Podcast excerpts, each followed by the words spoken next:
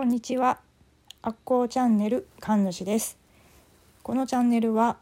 えー、公式 LINE にあるアッコー神社の神主がお送りいたします。アッコー神社は皆様の悪口を奉納に来てもらう場所です。ということで今回は、えーと、タイトル「ダイソンは一日にしてならず」です。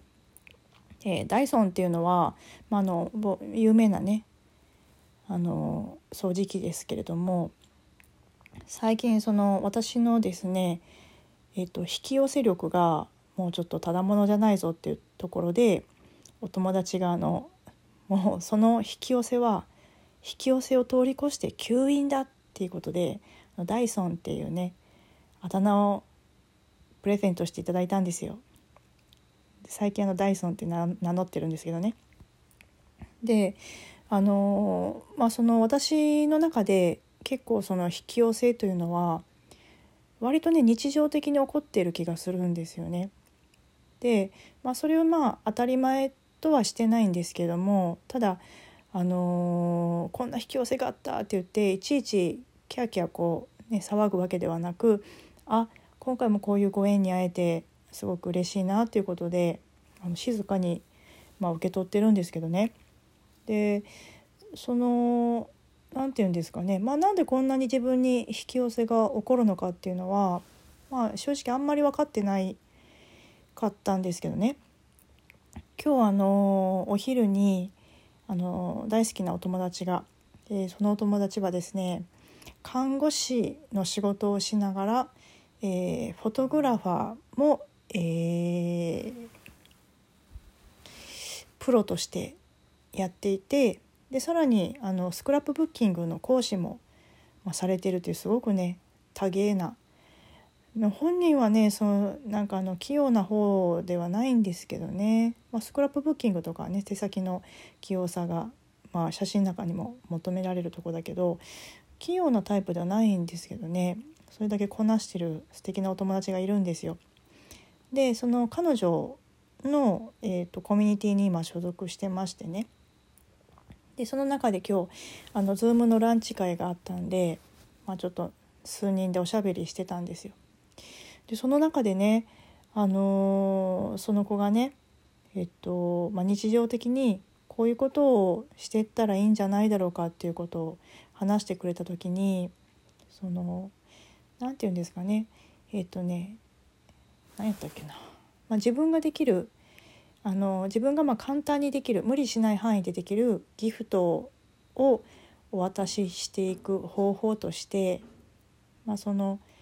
えっとね自分が無理しない程度にできることってまあどういうことだろうっていう時に例えばあのあなんか嬉しいなっていう時に「ありがとう」っていうふうに感謝を伝えていくとかですね。えっ、ー、と何ていうふうに言ってたかな。うんそうですね言葉に表していくことがいいんじゃないだろうかっていうことを彼女が言ってたんですよ。まあそのなんだろうねえっと、人のためにできることって、まあ、いろんな種類のことがあると思うんですけれども、まあ、彼女はその一番簡単で一番自分が負担が少なくっていうんですかねやっていく方法として、まあ、言葉に表していくっていうことがあるんじゃないだろうか。でその方法としてはあの感謝の気持ちを伝えるありがとうとか。なんかねそういうことを聞いた時に私その最近やってる小さなチャレンジがありましてね、まあ、勝手にやってるんですけど。それがあの私がその、まあ、昼間ね勤めに出てるんですけど。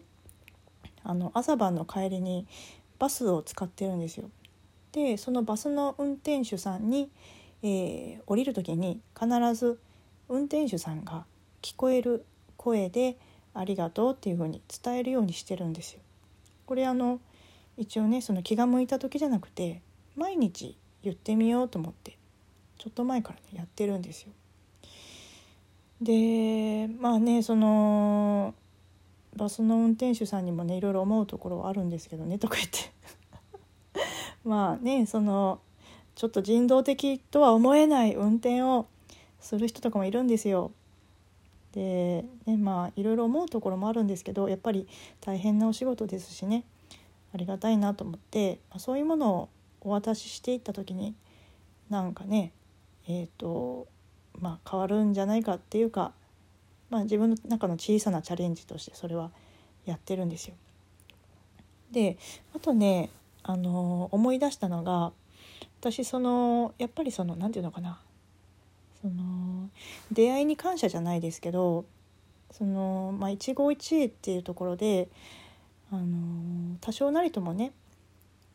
出会った人にそのその時に何か私がギフトを受け取ったなと感じたならばそれを返していきたいなお返しして自分もお返ししていきたいなっていうふうに考えておりまして例えばその飲食店などかにね入った時に、まあ、とっても気持ちのいい接客だったとかあとっても美味しいご飯だったって思う時には必ずそのそこの店員さんにね、まあ、邪魔にならない程度にあの会計の時とかに「とっても美味しかったです」とかあとはその自分がいいと思った点を伝えるようにしてるんですよ。あのこういうねこういう接客がとってもね良かったですとかあのあそこのね内装のあそこがとっても気に入りましたとか何かこうその自分が受け取ったもののなんかやっぱり気持ちが嬉しい時なんかはそのお礼としてねこう表現するように心がける、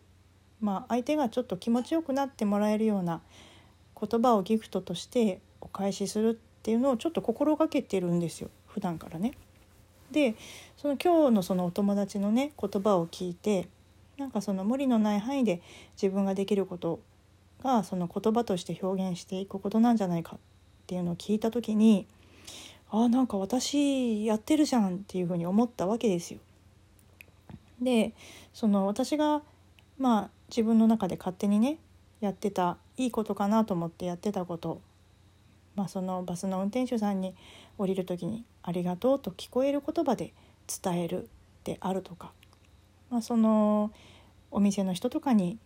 あのそこがね本当に自分が心地よいと思ったならばそれを言葉にちゃんとしてえー、お渡しするとかそういうことが何につながっていくかっていうのはやっぱ正直わからないわけですよ。ただまああの自分のねあの自分勝手なエゴとして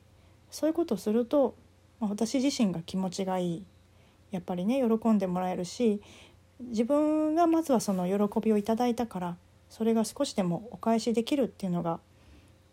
なんかねやっぱり嬉しいしでそれをお渡しした時にやっぱ喜んでもらえるととっても嬉しいしやっぱりその提供する側にも励みになると思うんですよそういう感想が聞けたらね。だから割とその心がけてるのはあの時間が許せばあの具体的にお伝えするようにしてるんですね。ここのこういうところが良かったですと。あの料理のこのここの部分のこういうところがすごく美味しくて良かったですとか、あ、の方のこういう接客がとても嬉しかったですとかそういうふうにちょっと、まあ、時間が許せばですね具体的にお伝えするように心がけてるんですよ。でやっぱりそのさっきも言ったようにそれが何につながるかって、まあ、分からないままけど、まあ、自分も心地がいいし、えー、やってたんですね。でその今日そのランチ会でね、まあ、お友達の話を聞いてあそうかっていうふうに思ったんですよ。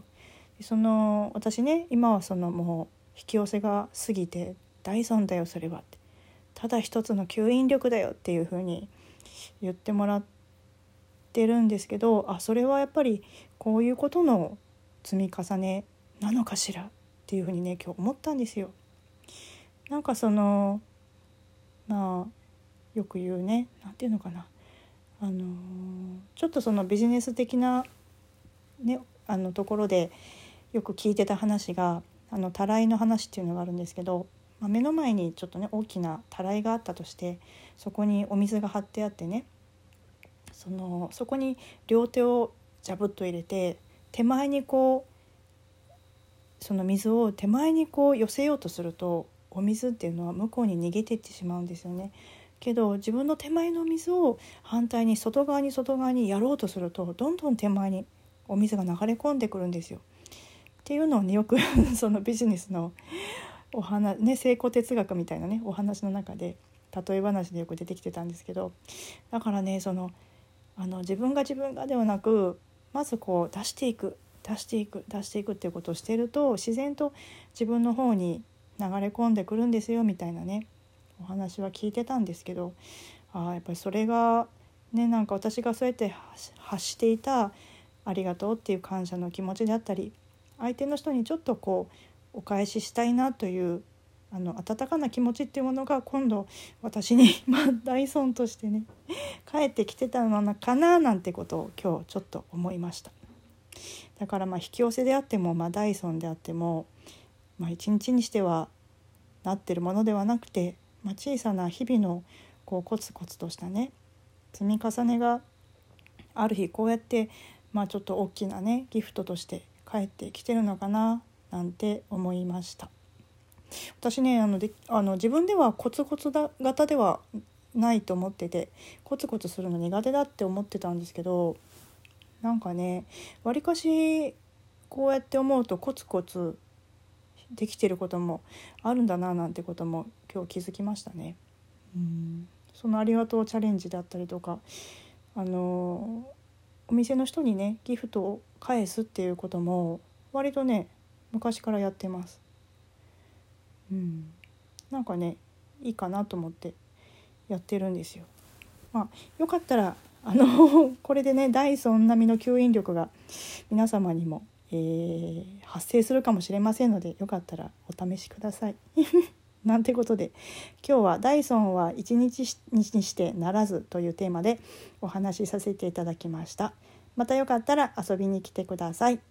ではさようなら。